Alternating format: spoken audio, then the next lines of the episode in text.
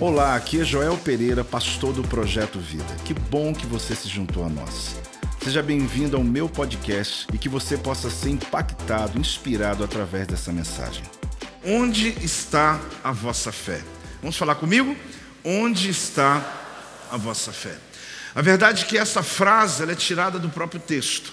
E você vai perceber que é uma pergunta que Jesus fez e uma pergunta que Jesus continua fazendo, para quem não sabe ainda, em Lucas capítulo 8, versículo 22.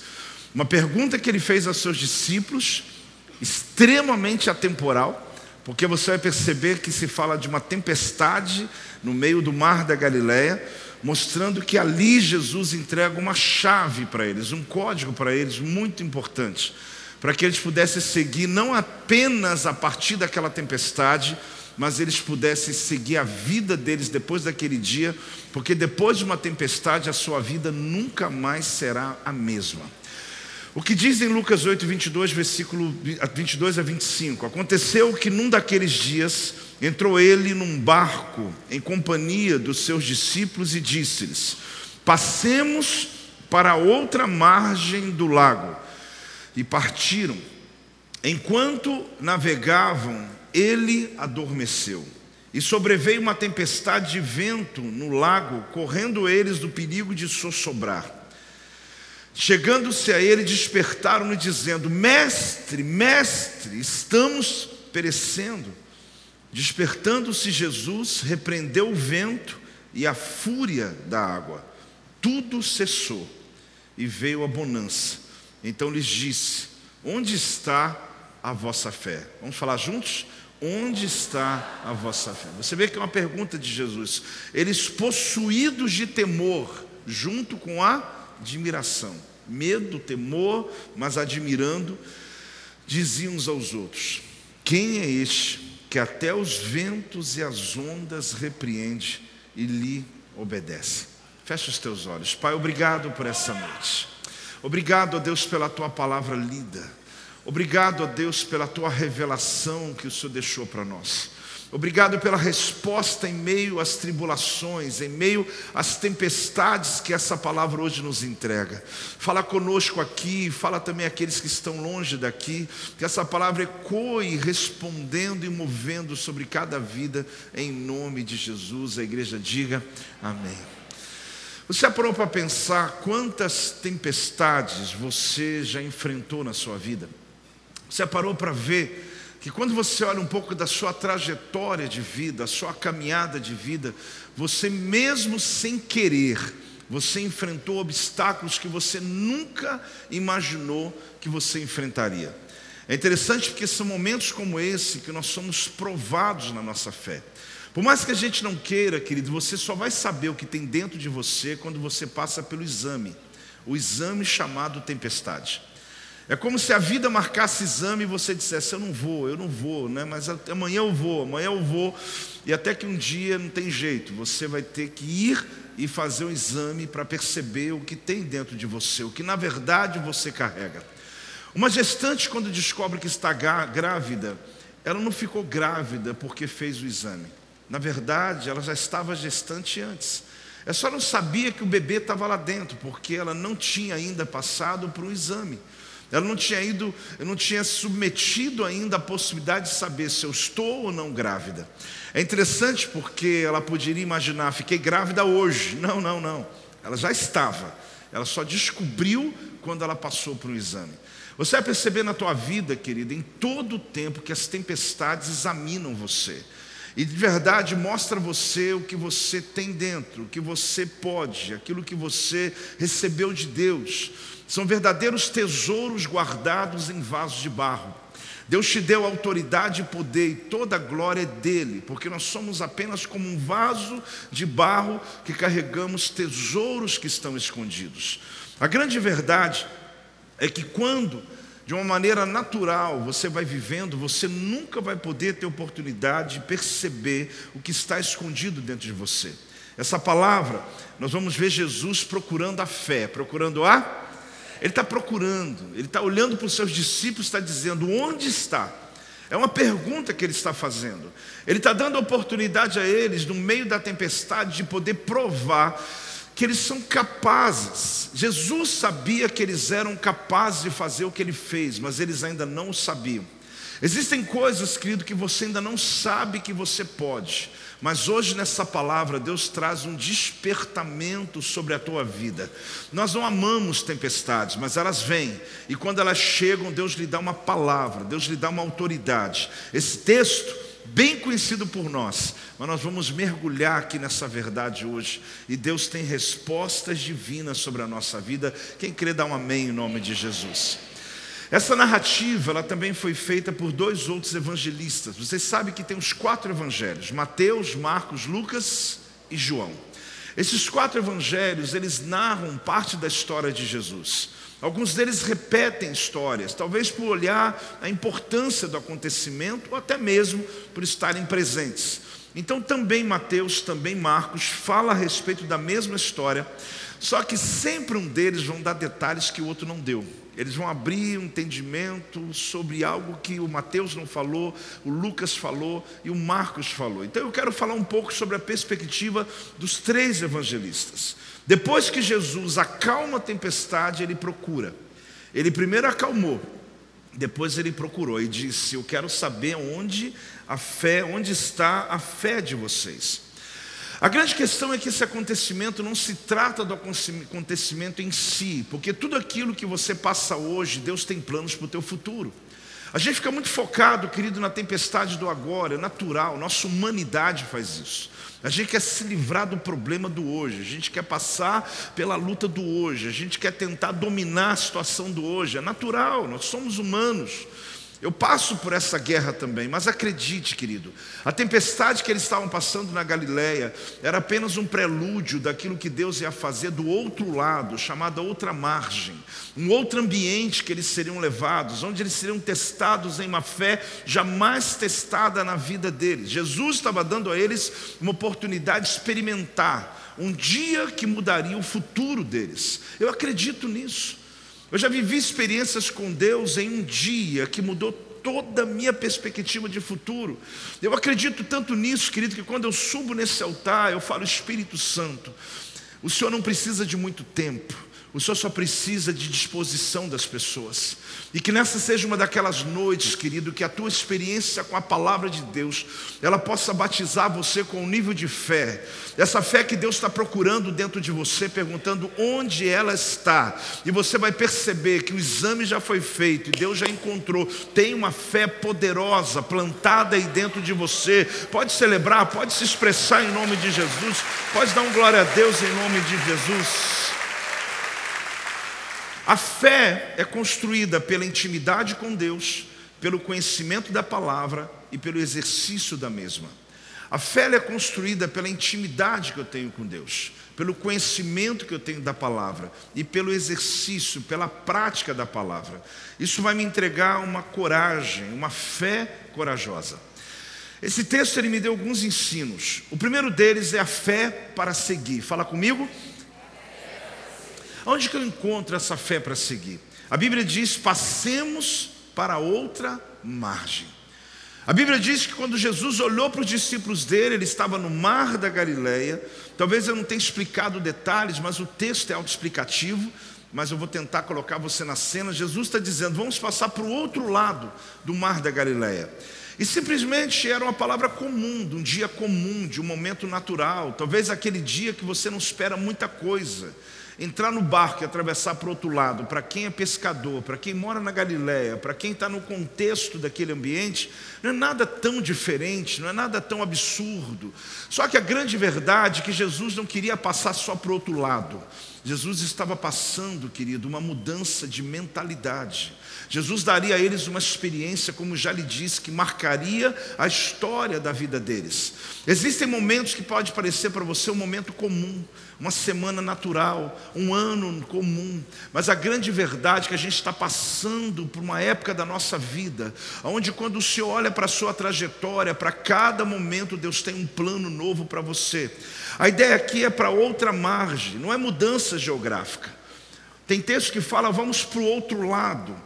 Jesus não diz para onde, ele só diz ser para o outro lado. Eles entraram sem saber para onde vai, simplesmente entraram.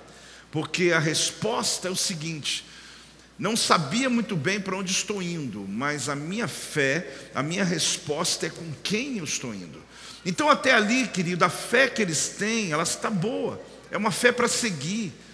Quando Jesus está dizendo onde está a vossa fé, não pense que esses homens não tinham fé.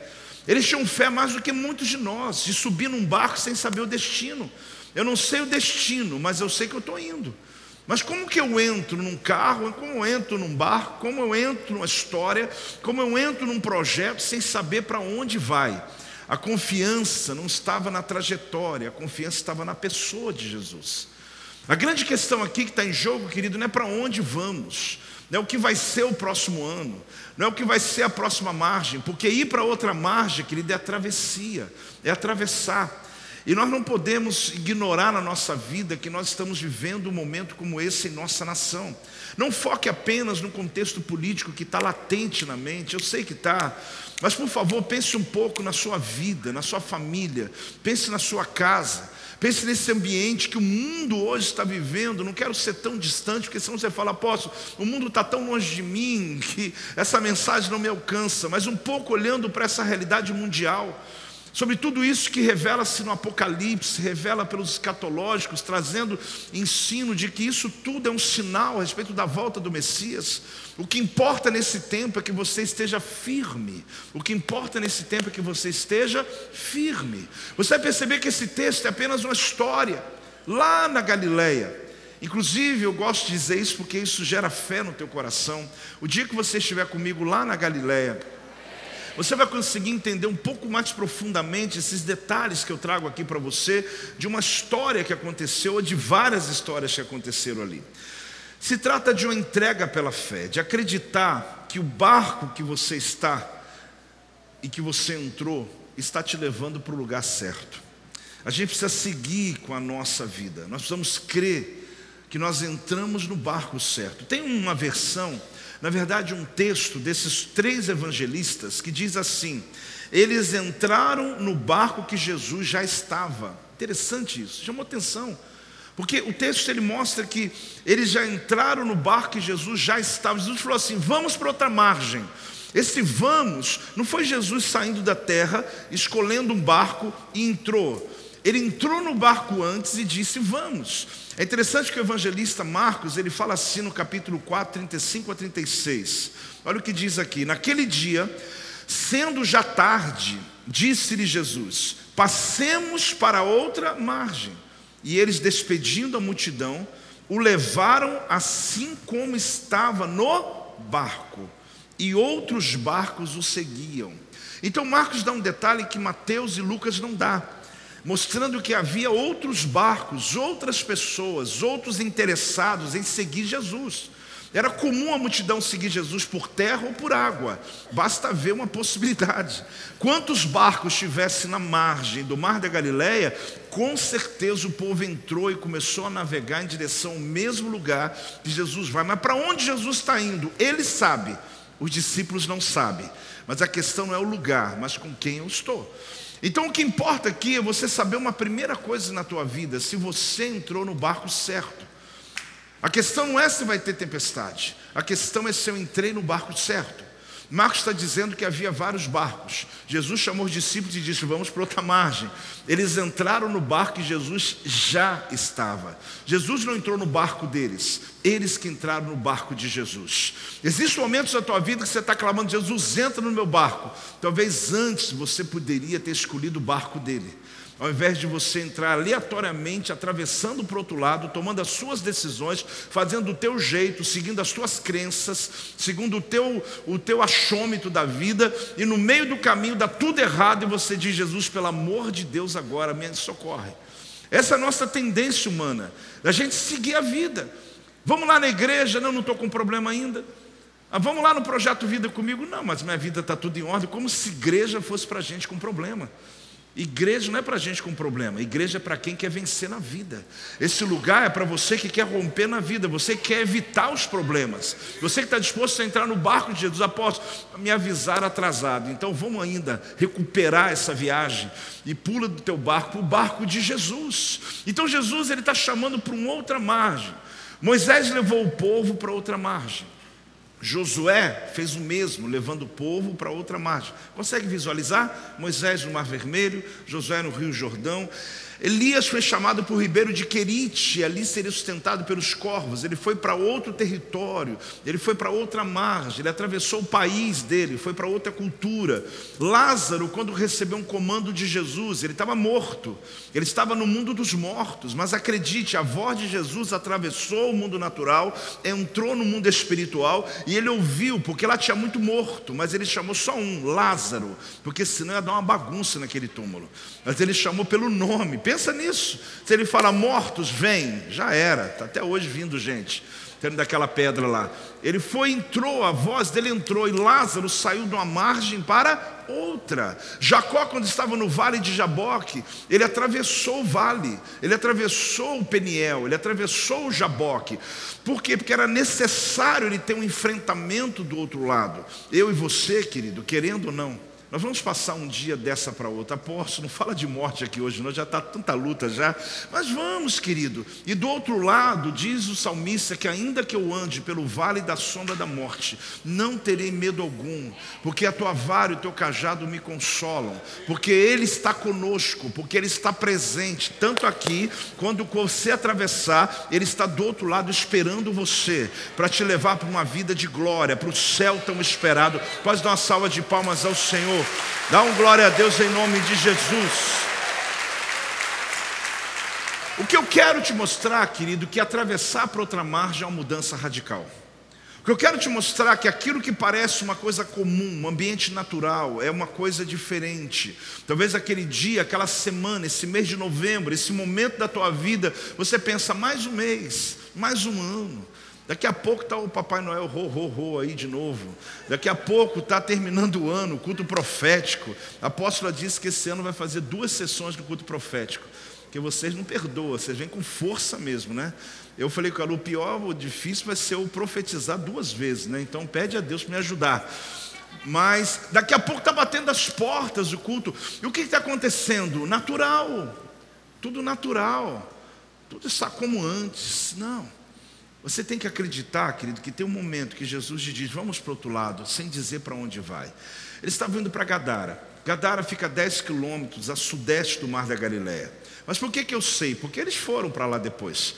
Mas se eu tivesse ali com Jesus, eu também não saberia, eu só teria entrado no barco dele. Porque o que me importa, querido, não é para onde vamos, eu insisto com isso, importa é quem está comigo. Tem muita gente numa insegurança terrível quanto ao dia de amanhã, quanto ao próximo ano. Eu sei que é natural, está latente, está na veia, mas em nome de Jesus, hoje é ceia. É uma noite que o Espírito de Deus quer te batizar com uma palavra. A tempestade de fora não pode entrar dentro de você. Não importa quanta tempestade, o pau está quebrando aqui fora, mas aqui dentro tem uma presença de Deus que garante, que mantém você. Se você quer se expressar mais alto, pode ser. Quer fazer barulho, pode fazer em nome de Jesus. É uma certeza, uma certeza.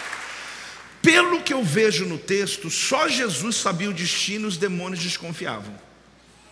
Por que, que os demônios desconfiavam? Porque eles tentaram interromper o caminho de Jesus. Eles tentaram paralisar os discípulos de chegar do outro lado. Porque se você olhar, eu já lhe disse, a tempestade atual não representa o que Deus vai fazer do outro lado. Na verdade, é só um entendimento, o nível da resistência de hoje, ele está me dando um entendimento do que Deus está para fazer amanhã. Então eles estão para chegar, eu falei isso dias atrás, não vou me aprofundar nisso. Mas só para te localizar, que do outro lado a cidade é Gadara a 10 quilômetros. Mas a 55 quilômetros tem os, os textos né, dos evangelistas fala Gerasa. Mas o que importa é que eram 10 cidades da Decápole romana que foi conquistada por Alexandre o Grande, todas subjugadas agora por Roma. Jesus, quando entra ali, ele entra num campo gentio, ele entra num campo onde eles não conheciam nem a, nem a cultura judaica, a ponto de criar porcos nas cidades. Eles não sabiam nem as leis. Jesus, na verdade, não foi lá para empenhar leis sobre eles. Mas Jesus foi para dar a eles uma oportunidade de conhecer o poder. E quando ele chega lá, ele encontra um demoniado chamado Gadareno, que começa logo a enfrentar Jesus, mas a grande questão é que a libertação daquele homem gadareno influenciaria toda uma região. Você tem noção da tua influência, querido, no meio que você mora? Você tem noção de quanto Deus quer lhe dar influência nos próximos dias? Deus tem batizado essa igreja com um nível de influência.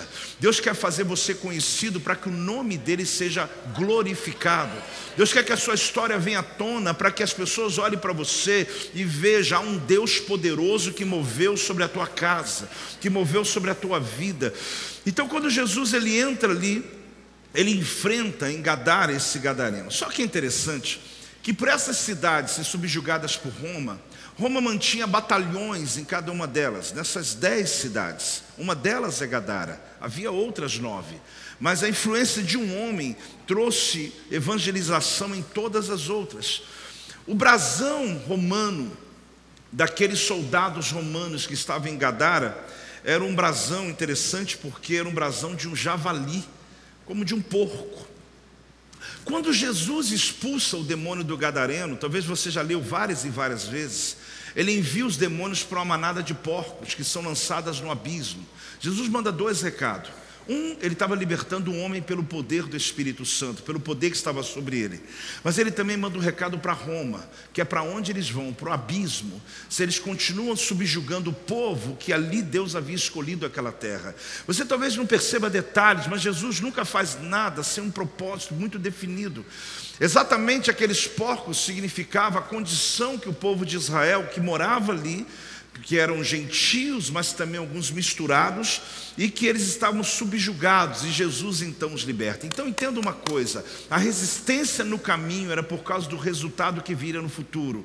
Você tem que aprender uma coisa na tua vida, querido: está resistindo demais, está difícil demais. Se você está no barco de Jesus, se você está em Deus, é porque realmente essa resistência está apontando para algo tão bonito que Deus está para fazer, para algo tão extraordinário. Talvez algumas pessoas já acreditaram, mas já está bom. Se mais gente crer, vai ser bom. Algo tão extraordinário que Deus está para fazer nos próximos dias da tua vida. Por isso que o mar está te resistindo, o vento está te resistindo, pessoas estão te resistindo, mas você está no barco de Jesus, querido. Acredite, você vai passar essa tempestade, pode fazer barulho em nome de Jesus.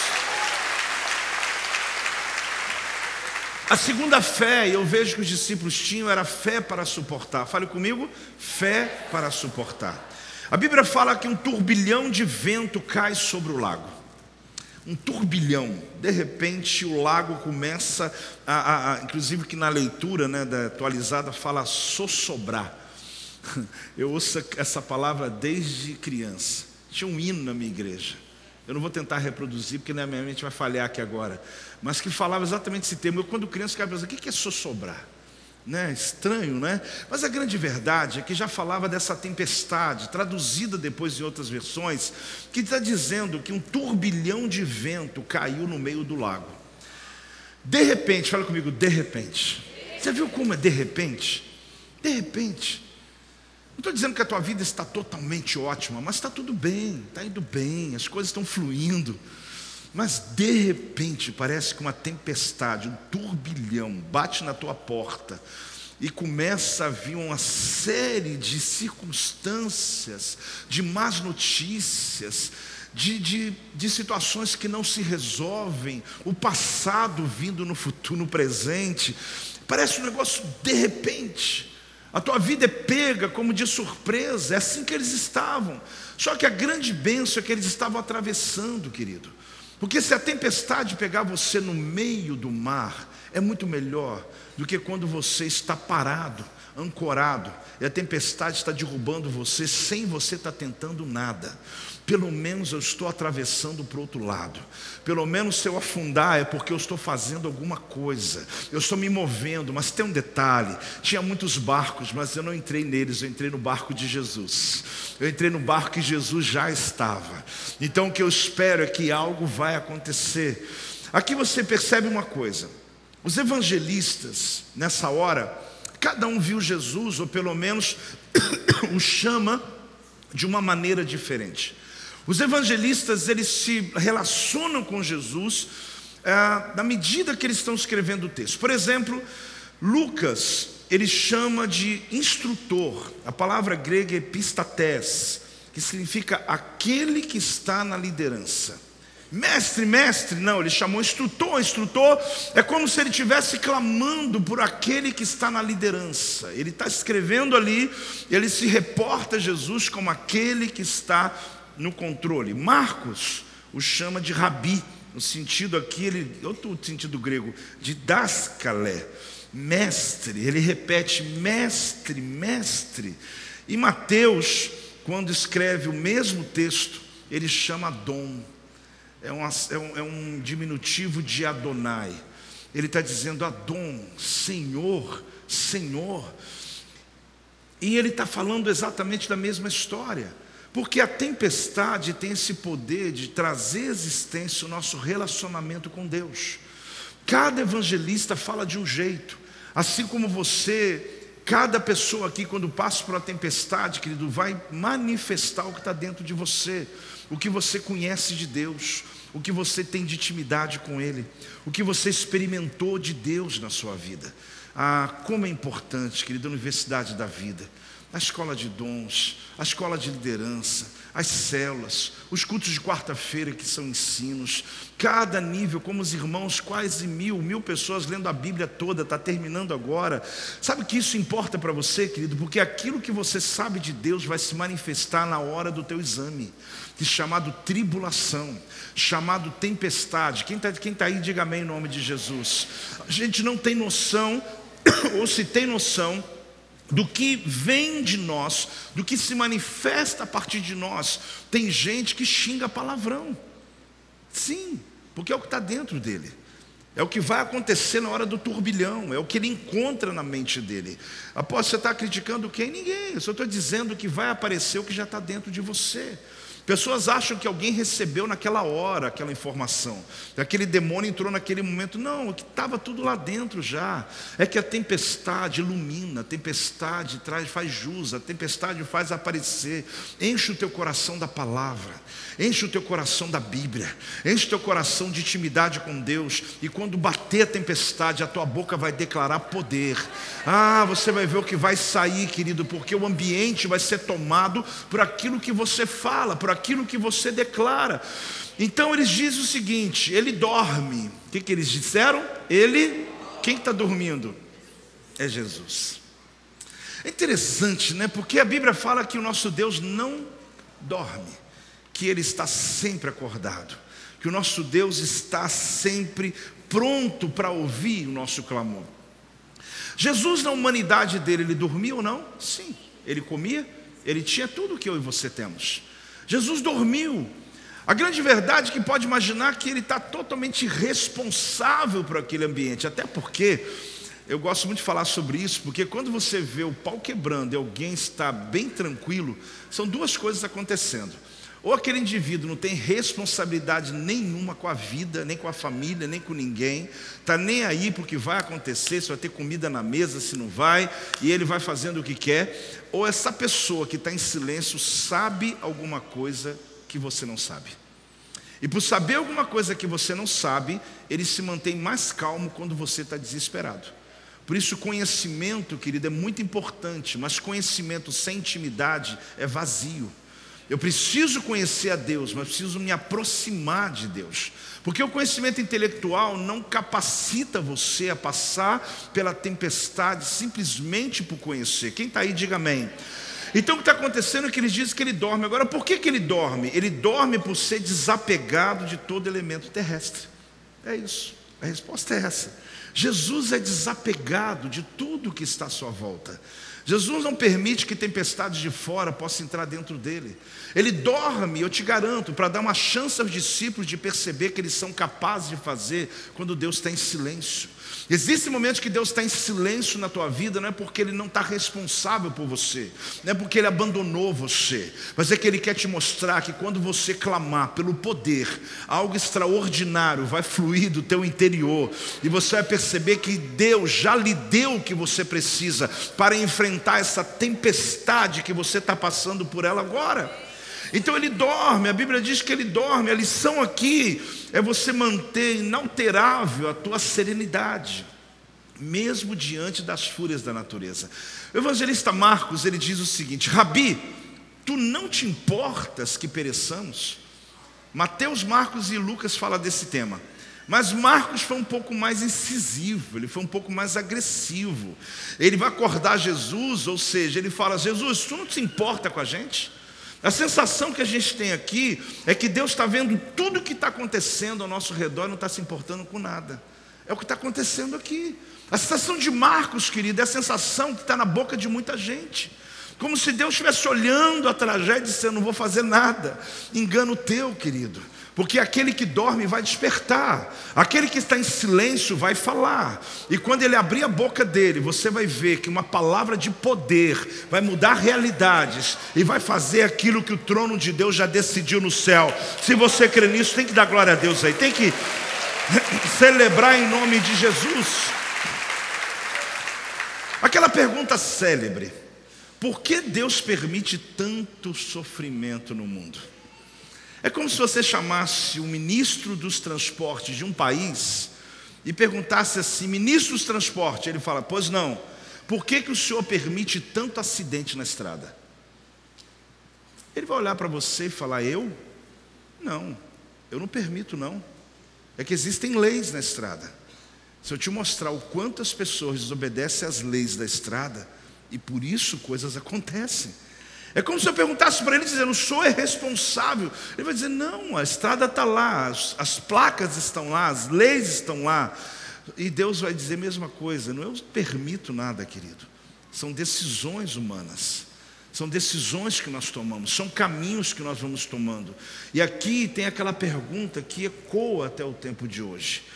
Ele desperta, fale comigo, ele desperta ele se levanta no momento e entra em ação. A Bíblia diz que ele repreende o vento com a mesma disposição que repreende um demônio.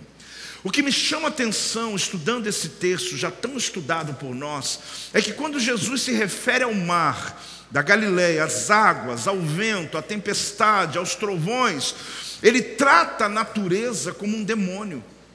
Ali me chama atenção, por isso que eu estou dizendo que a resistência não era só a natureza, não era só uma chuvinha, não era só uma dificuldade, não era só uma tempestade. Ele fala da, dessa, dessa, dessa intervenção da natureza como uma entidade hostil que tem que ser vencida. Só que a covardia se instalou na falta de fé dos discípulos e por isso eles não têm adesão, eles não se envolvem, eles não têm coragem, eles ficam desesperados. Lógico que ali tinha gente experiente como Pedro, que já pescou dezenas de vezes naquele mar, talvez experimentado algum nível de tempestade, mas naquele dia estava fora do controle. Era prova, era o exame, era Deus querendo mostrar para eles que tem poder dentro de você, que vai vir para fora quando a tempestade aparece. A tempestade vai se arrepender de te acordar, porque quando você descobrir o que está dentro de você, ela vai dizer: para que, que eu vim contra essa pessoa? Porque há um poder tremendo, extraordinário, movendo dentro da sua vida. Então Jesus desperta. Então aqui, você descobre o seguinte: existe uma fé que os discípulos têm, mas não o suficiente. O terceiro nível é a fé para enfrentar. Fala comigo. A Bíblia diz que eles ficaram possuídos de temor. Não sei se você lembra quando eu fiz a leitura. A Bíblia fala, eles ficaram possuídos de temor. Na leitura que fiz, querido, mostra que naquele momento eles estão possuídos por um temor e ao mesmo tempo por um nível de admiração. Ele chegou a perguntar quem é esse. Eles estavam dentro do barco com medo que estava fora do barco. Por quê? Ali você percebe que o medo mudou de lado. O medo mudou de lado. Eu estou dentro de casa com medo daquilo que está acontecendo fora da minha casa. Eu estou dentro do barco com medo da tempestade que está fora do barco. Mas quando Jesus desperta e dá um comando para a tempestade, e a tempestade amansa como um animal, como um cãozinho, que fica simplesmente sem ação nenhuma, aqueles homens que estavam com medo do que está fora começaram a ficar com medo do que está dentro, porque eles descobriram uma coisa que eles não sabiam: que tempestade não é fora, tempestade é aquele que dorme que quando ele acorda e se levanta, não tem tempestade que possa vir contra ele, porque a palavra dele muda qualquer circunstância. Você tem que entender uma coisa na tua existência, querido. Talvez você está com muito medo do que está fora de você. Lutero, e essa é uma semana boa de falar sobre ele, porque em 1517 ele escreveu 95 teses fazendo a reforma que hoje nós somos oriundos dela. Se houve missões para levar o evangelho no mundo todo, foi porque Lutero ah, ele não só escreve essas teses, mas traduz a Bíblia para o alemão e nos dá uma oportunidade tremenda, querido, para que o Evangelho chegasse em toda a terra. É uma história não tão longa, mas para um outro dia. Mas Lutero falava uma coisa que é muito interessante: o Papa e todos os seus cardeais estavam dispostos a persegui-lo, prendê-lo, humilhá-lo e matá-lo. E um dia Lutero falou uma coisa: eu tenho mais medo do que está dentro de mim do que do Papa e seus cardeais.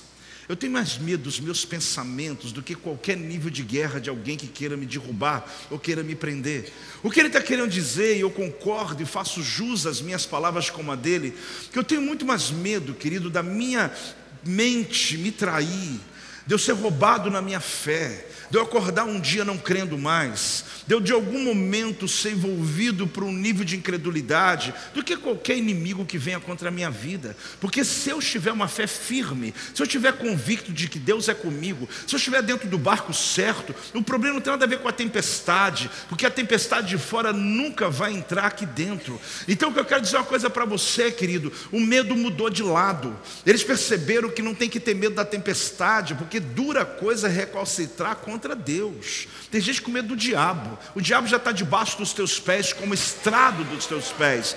Tenha temor a Deus. Se você tem algum nível de respeito ou temor, tenha por Ele, porque Ele sim é a tempestade, Ele sim é criador de todas as coisas. E aqui então você percebe que Jesus se revelou.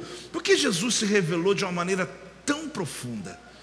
Até porque Jesus, quando fazia um milagre, dizia o que? Vá, não conte para ninguém, muitas vezes. Vá, não fale para ninguém, por quê? Porque ele não queria ser revelado antes do tempo. Quando Jesus acalma a natureza, ele mostrou para os discípulos quem de fato ele é, a ponto deles perguntarem o que? Quem é este? Então essa pergunta fica ecoando até hoje. Agora não só a tempestade ficou em silêncio, mas os discípulos de Jesus também ficaram. Aí já é minha paráfrase, né? mas eu imagino que Jesus depois falou assim: será que eu posso voltar a dormir? Será que eu posso ter descanso agora? Porque a grande verdade é que ele acalmou a tempestade que estava dentro daqueles homens, fazendo tantas perguntas. No meio de uma tempestade, tentando fazer Deus explicar aquilo que Deus não vai se explicar. Eu já ensinei vocês uma coisa: Deus não se explica, ele se. Alguém se lembrou aí, ele se revela. Então eu vou dizer para os que não sabem: Deus não se explica, ele se revela. O que você tem que entender é que se você quer ter paz no teu coração sobre algo que você quer saber, não fique questionando, perguntando, blasfemando. Se aproxime com intimidade que ele vai se revelar para você. E ele se revela. Eu falo por experiência própria. Ele vai se revelar para você.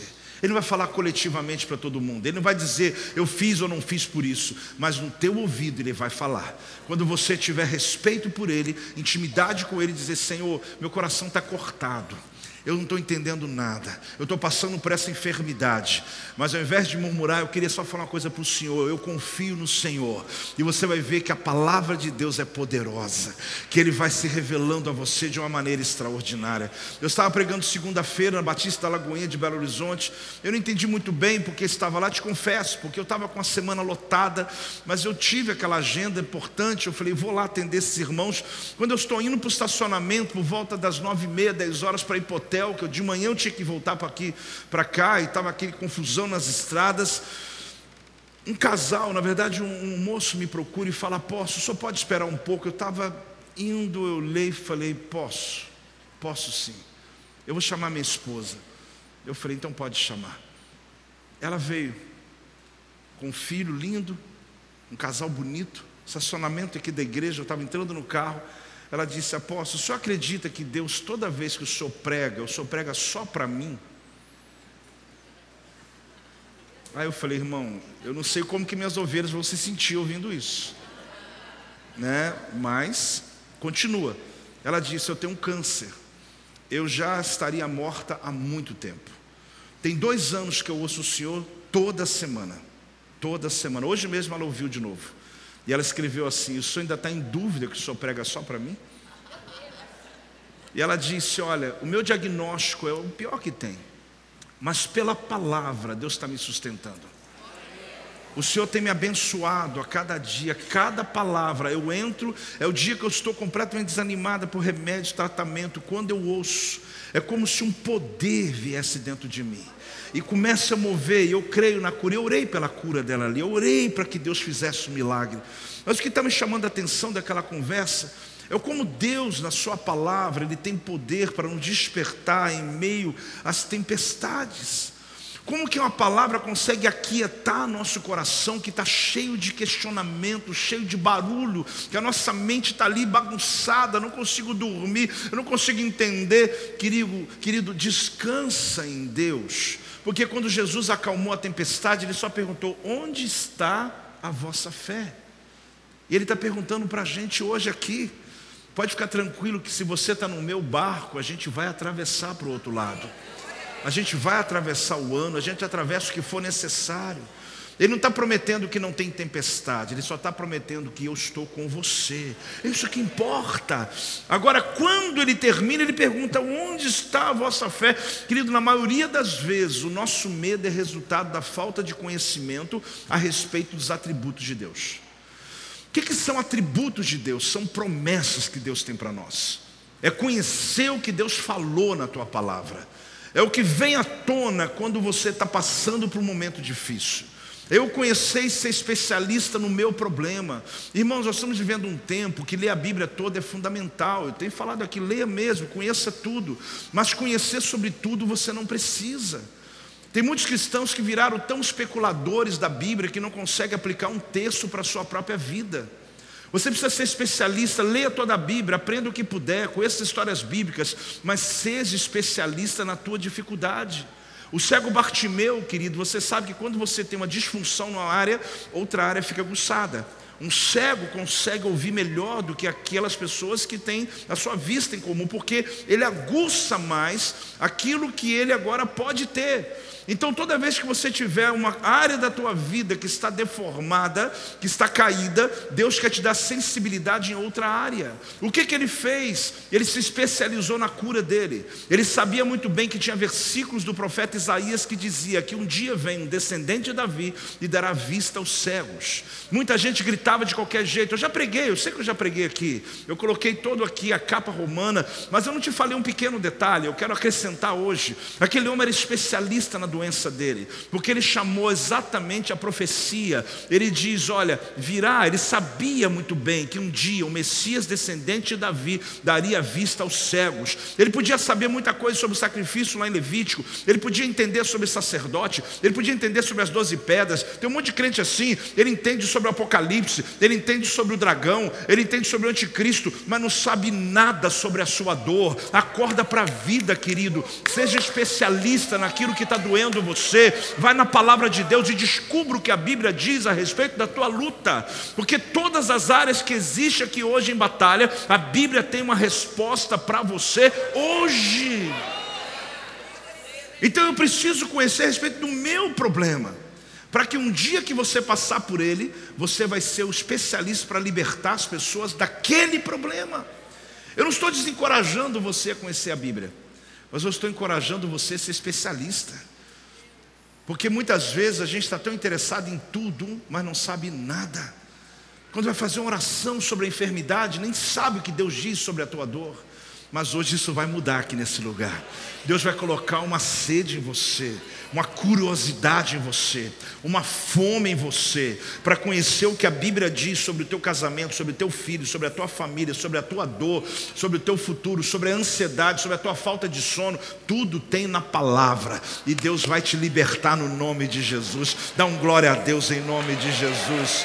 Dá uma salva de palmas ao Senhor em nome de Jesus. O quarto nível que você precisa ter sobre a tua fé é uma fé corajosa. Fala comigo, a fé corajosa.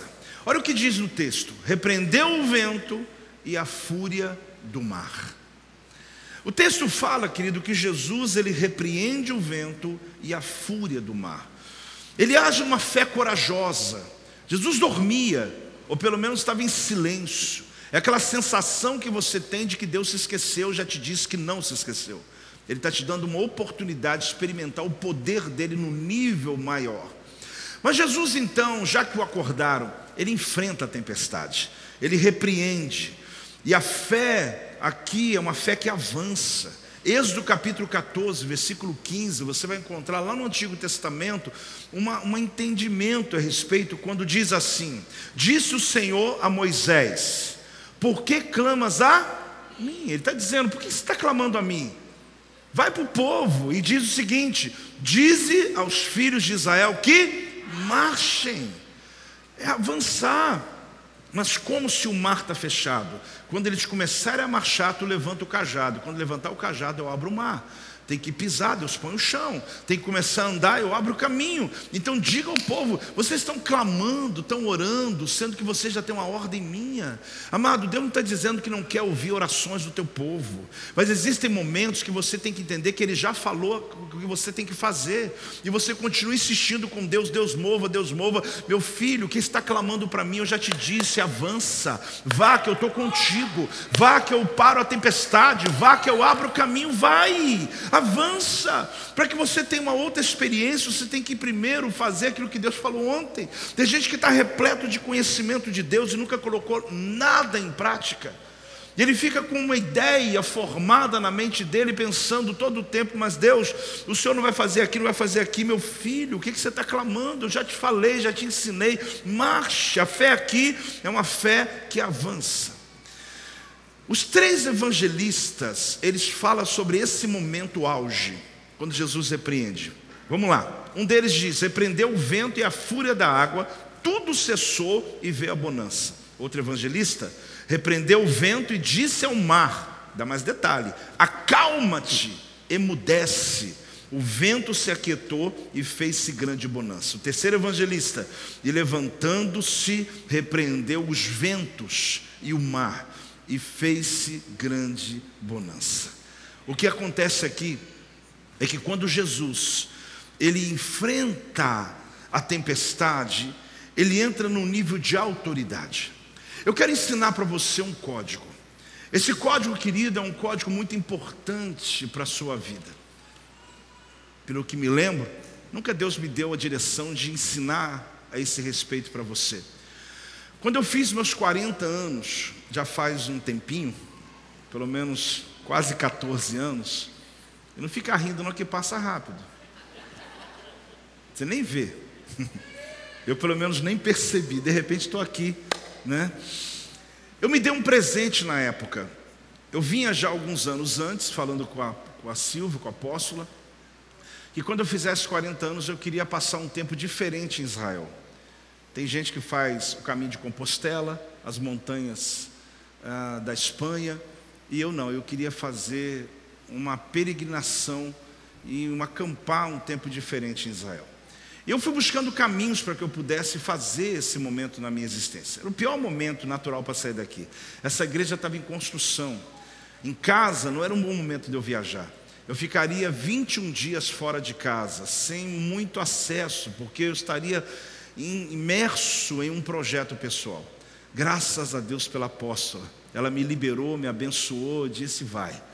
E eu fui, me matriculei na Universidade Hebraica de Jerusalém.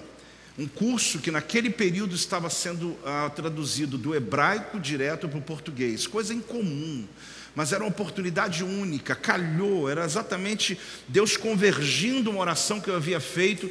E quando cheguei lá, encontrei alguns líderes que eu fui inclusive me tornei amigo de alguns deles, que passaram esse tempo estudando. Éramos em quase 30 alunos que fizeram o mesmo, pessoas que foram garimpando, garimpando e chegamos lá. Eu recebi algumas coisas de Deus, que algumas delas já compartilhei, já falei em gravações, já ministrei. Pessoas ficam tentando perguntar, pastor, mas que mais da cultura? Na verdade, foram 21 dias de imersão.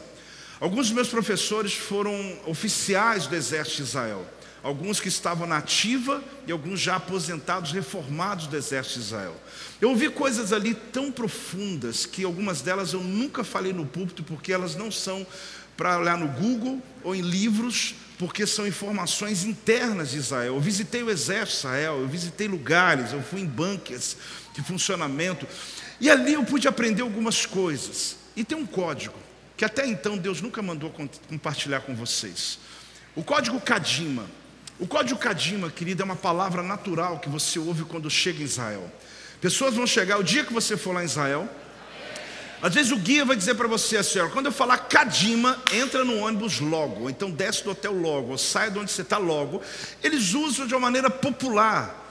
Mas Kadima, querido, se trata a respeito de um código que significa avançar, andar para frente, em frente sempre, prosseguir, envolve uma forte ideia de continuidade daquilo que foi iniciado. A verdade é que quando o exército de Israel está num grande desafio, de onde tem ou como esse código é acionado. Ah, o exército de Israel, querido, hoje 9 milhões de habitantes dentro de Israel, eu vou tentar aqui dar uma base de que 70% está pronto para a guerra. Nós podemos falar de um número aí, talvez 7 mil, um pouco menos, pronto para a guerra.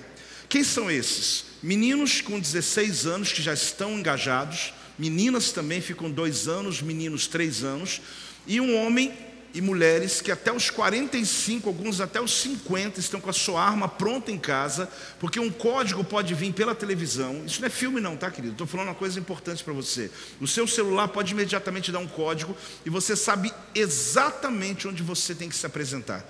Isso quem me ensinou foi um oficial amigo meu. Mas nessa escola em Israel, eu entendi sobre o código Kadima que ele é acionado em momentos importantes, por quê? Porque quando o exército de Israel, por maioria das vezes, são menores do que aquele que vem contra eles, ah, na, quando eu fiz esse curso, eu estava falando de 144 milhões do exército islâmico contra, na época, 6 milhões do exército de Israel. É totalmente desproporcional.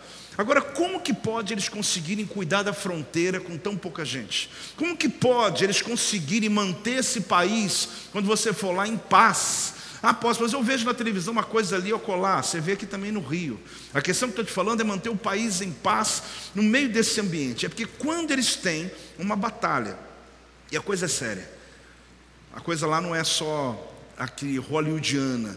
Muitos pais, às vezes, passam a noite sem saber onde o filho está no meio da batalha.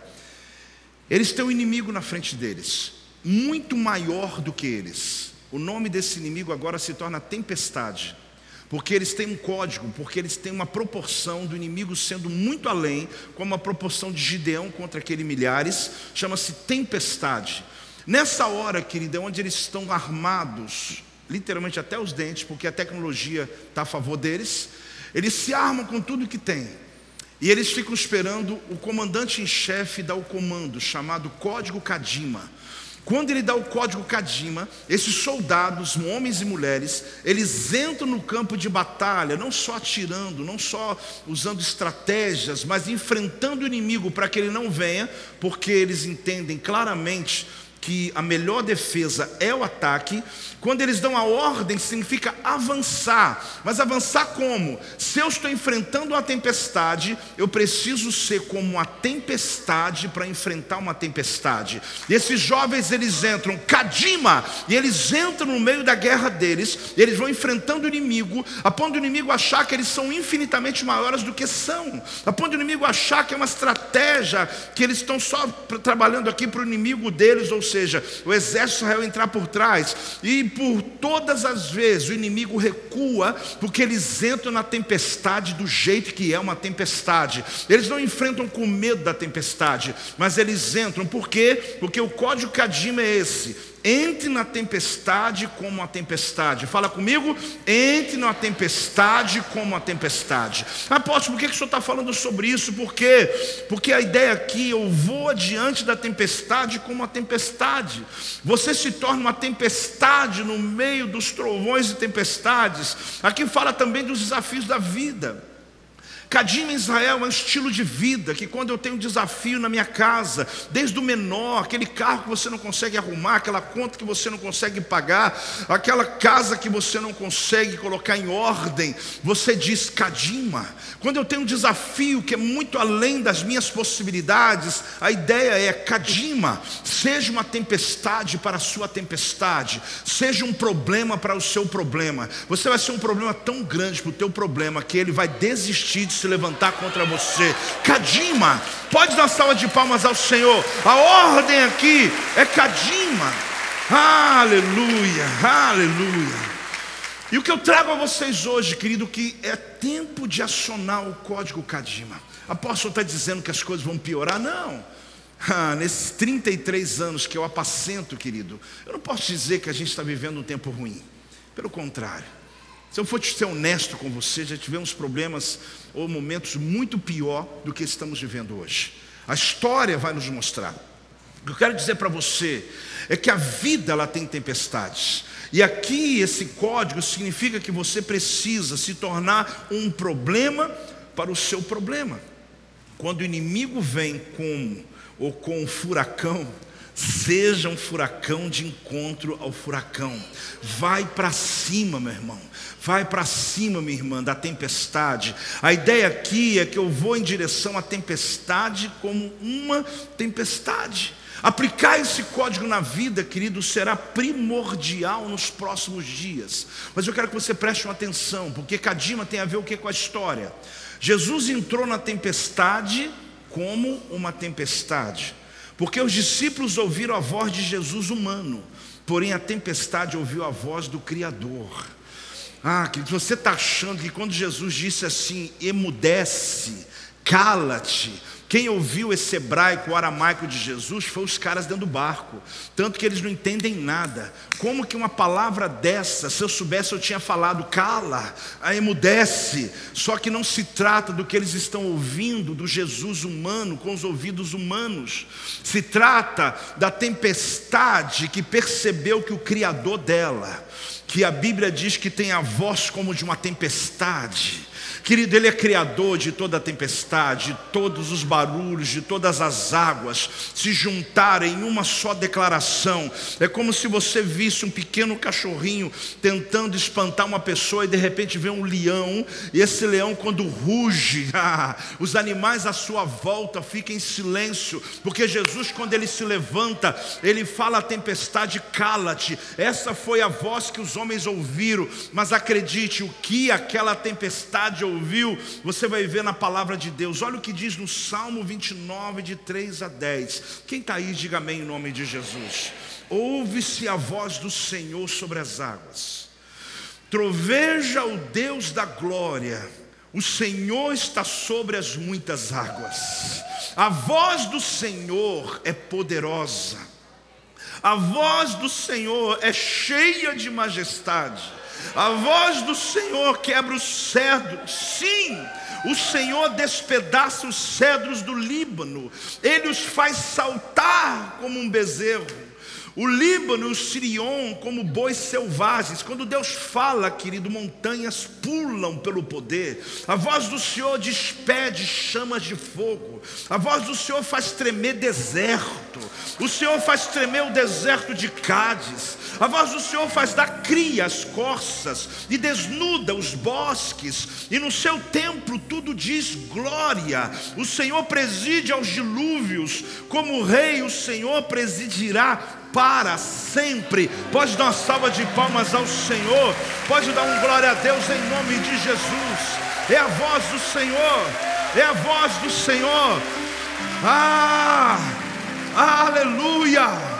O profeta Ezequiel ainda completa e diz: Eis que do caminho do Oriente vinha a glória de Deus de Israel, e a sua voz era como um ruído de muitas águas, e a terra resplandeceu por causa da sua glória. Quando Jesus se levantou no barco, preste atenção, querido, ele olhou para a tempestade e ele entrou na tempestade como uma tempestade. Você não está entendendo o código aqui não é recuar, não é esperar a tempestade parar, não. Tempestade, você me despertou, não devia ter me despertado, porque quando eu entrar aqui agora, eu vou enfrentar essa tempestade como a tempestade. A voz de comando é avanço, é Kadima, Kadima, Kadima. Por quê? Porque quando o exército de Israel, eles estão diante do inimigo tão grande, muito maior do que eles, o inimigo é chamado de tempestade. Eles já se municiam, já se preparam, porque o comandante em chefe está pronto para dar um código que não é usado sempre, porque ele sabe que essa é a hora decisiva. E eu quero dizer uma coisa para você: o comandante em chefe me despertou nessa palavra, me levou a 14 anos atrás de uma sala de aula e disse: Meu filho, revela, pode trazer, porque eu estou mandando o código Kadima. Entra na tempestade como uma tempestade, entra no problema como um problema, seja um problema para os seus problemas, seja uma tempestade para a sua tempestade. Hoje Deus está mandando você, querido, acordar diante dos desafios que estão à sua frente. Jesus, quando ele olha a tempestade, irmãos, os discípulos não entenderam nada, porque ele só disse. Por mais alto que ele tenha falado, a voz dele humana não consegue atingir o céu, a nuvem. É, mas ele deu um comando aqui para os homens ouvirem: amudece, cala-te. Mas ele deu ordem como se dá ordem a um demônio. Só que quando a voz dele entrou no campo espiritual, você sabe como a criação ouviu, querido? A criação juntou todas as quedas d'água do mundo, juntou todas as forças que tem das águas, todas as ondas dos mares mais ferozes, juntou tudo aquilo que é dele, porque ele é o criador de todas as coisas. Desde a criação, ele não dá mais comando para a criação.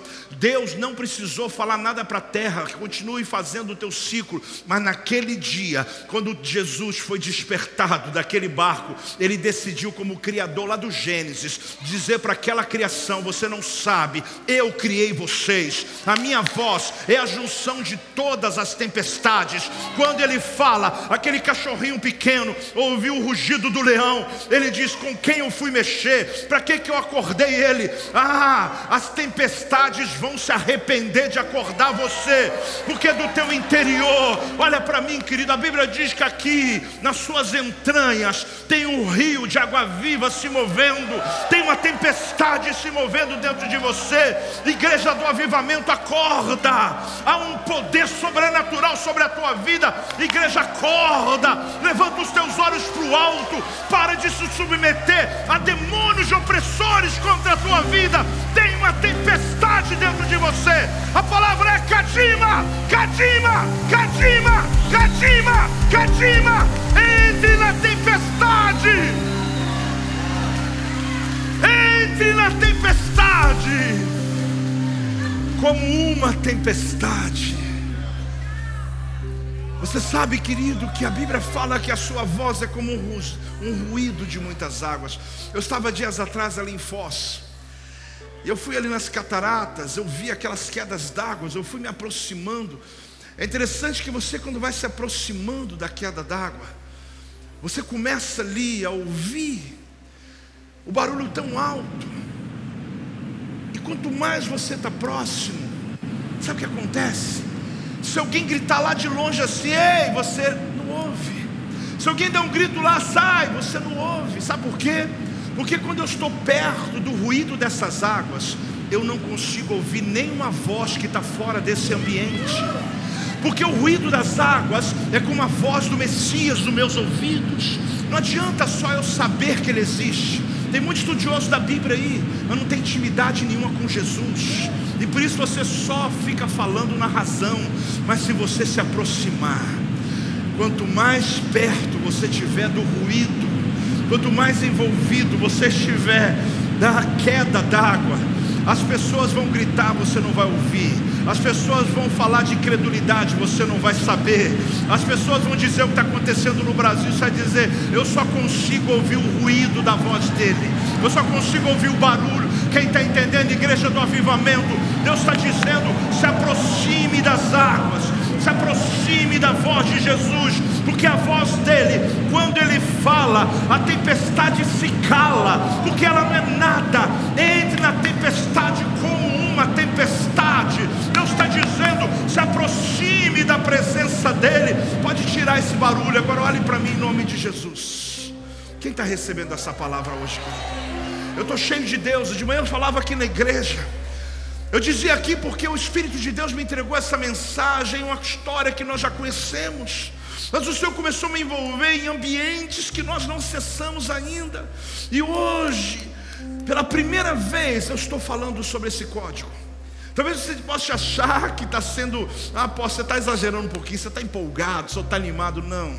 Tem mais de 13 anos, quase 14 anos, que eu estava numa sala de aula, mas eu não sabia para quê. Mas o Senhor essa semana disse: traz à tona, traz à tona, Cadima, seja a tempestade para a sua tempestade.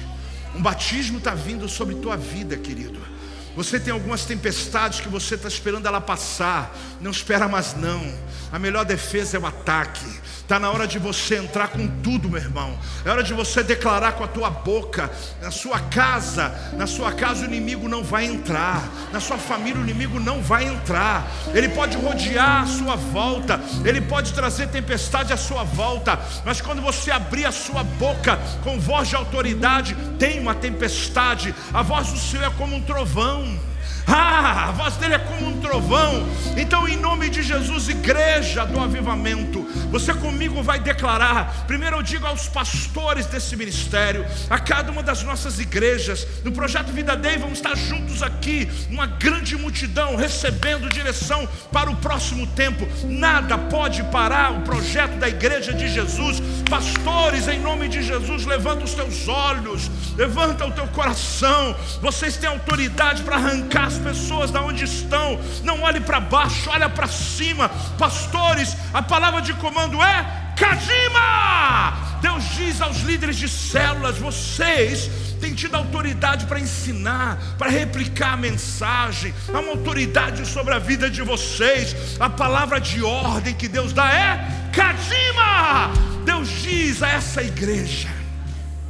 Deus diz a cada família que vem, tem vindo a este lugar. Deus diz àqueles que estão na sua casa nesse momento, alguns envolvidos por um ambiente de ansiedade, porque a tempestade acabou chegando dentro de você. Ah, mas hoje você recebe uma voz de comando de Deus. Você vai ser uma tempestade para a sua tempestade, e a voz de comando é Kadima! Quando Deus olha o Brasil, ah, mas é distante, apóstolo, a nação se perde. Mas o Senhor começa tudo na igreja, até que a nação será tomada. Entenda uma coisa, querido: há um plano de Deus, há um plano de Deus, e os planos de Deus nunca serão frustrados. O que importa é se você está no barco de Jesus. Você não tem que preocupar, apóstolo, mas não dá, não tem como. Não, querido, se você está no barco de Jesus, você vai passar essa tempestade. E a ordem para o Brasil, em todos os níveis, e que você vai repetir comigo aqui quantas vezes necessário é: Kadima! Kadima! Kadima! Kadima! Kadima! Kadima! Aleluia!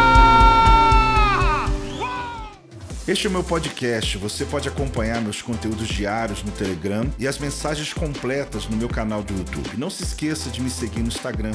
Compartilhe essa mensagem com outras pessoas e lembre-se: quem se adianta, governa.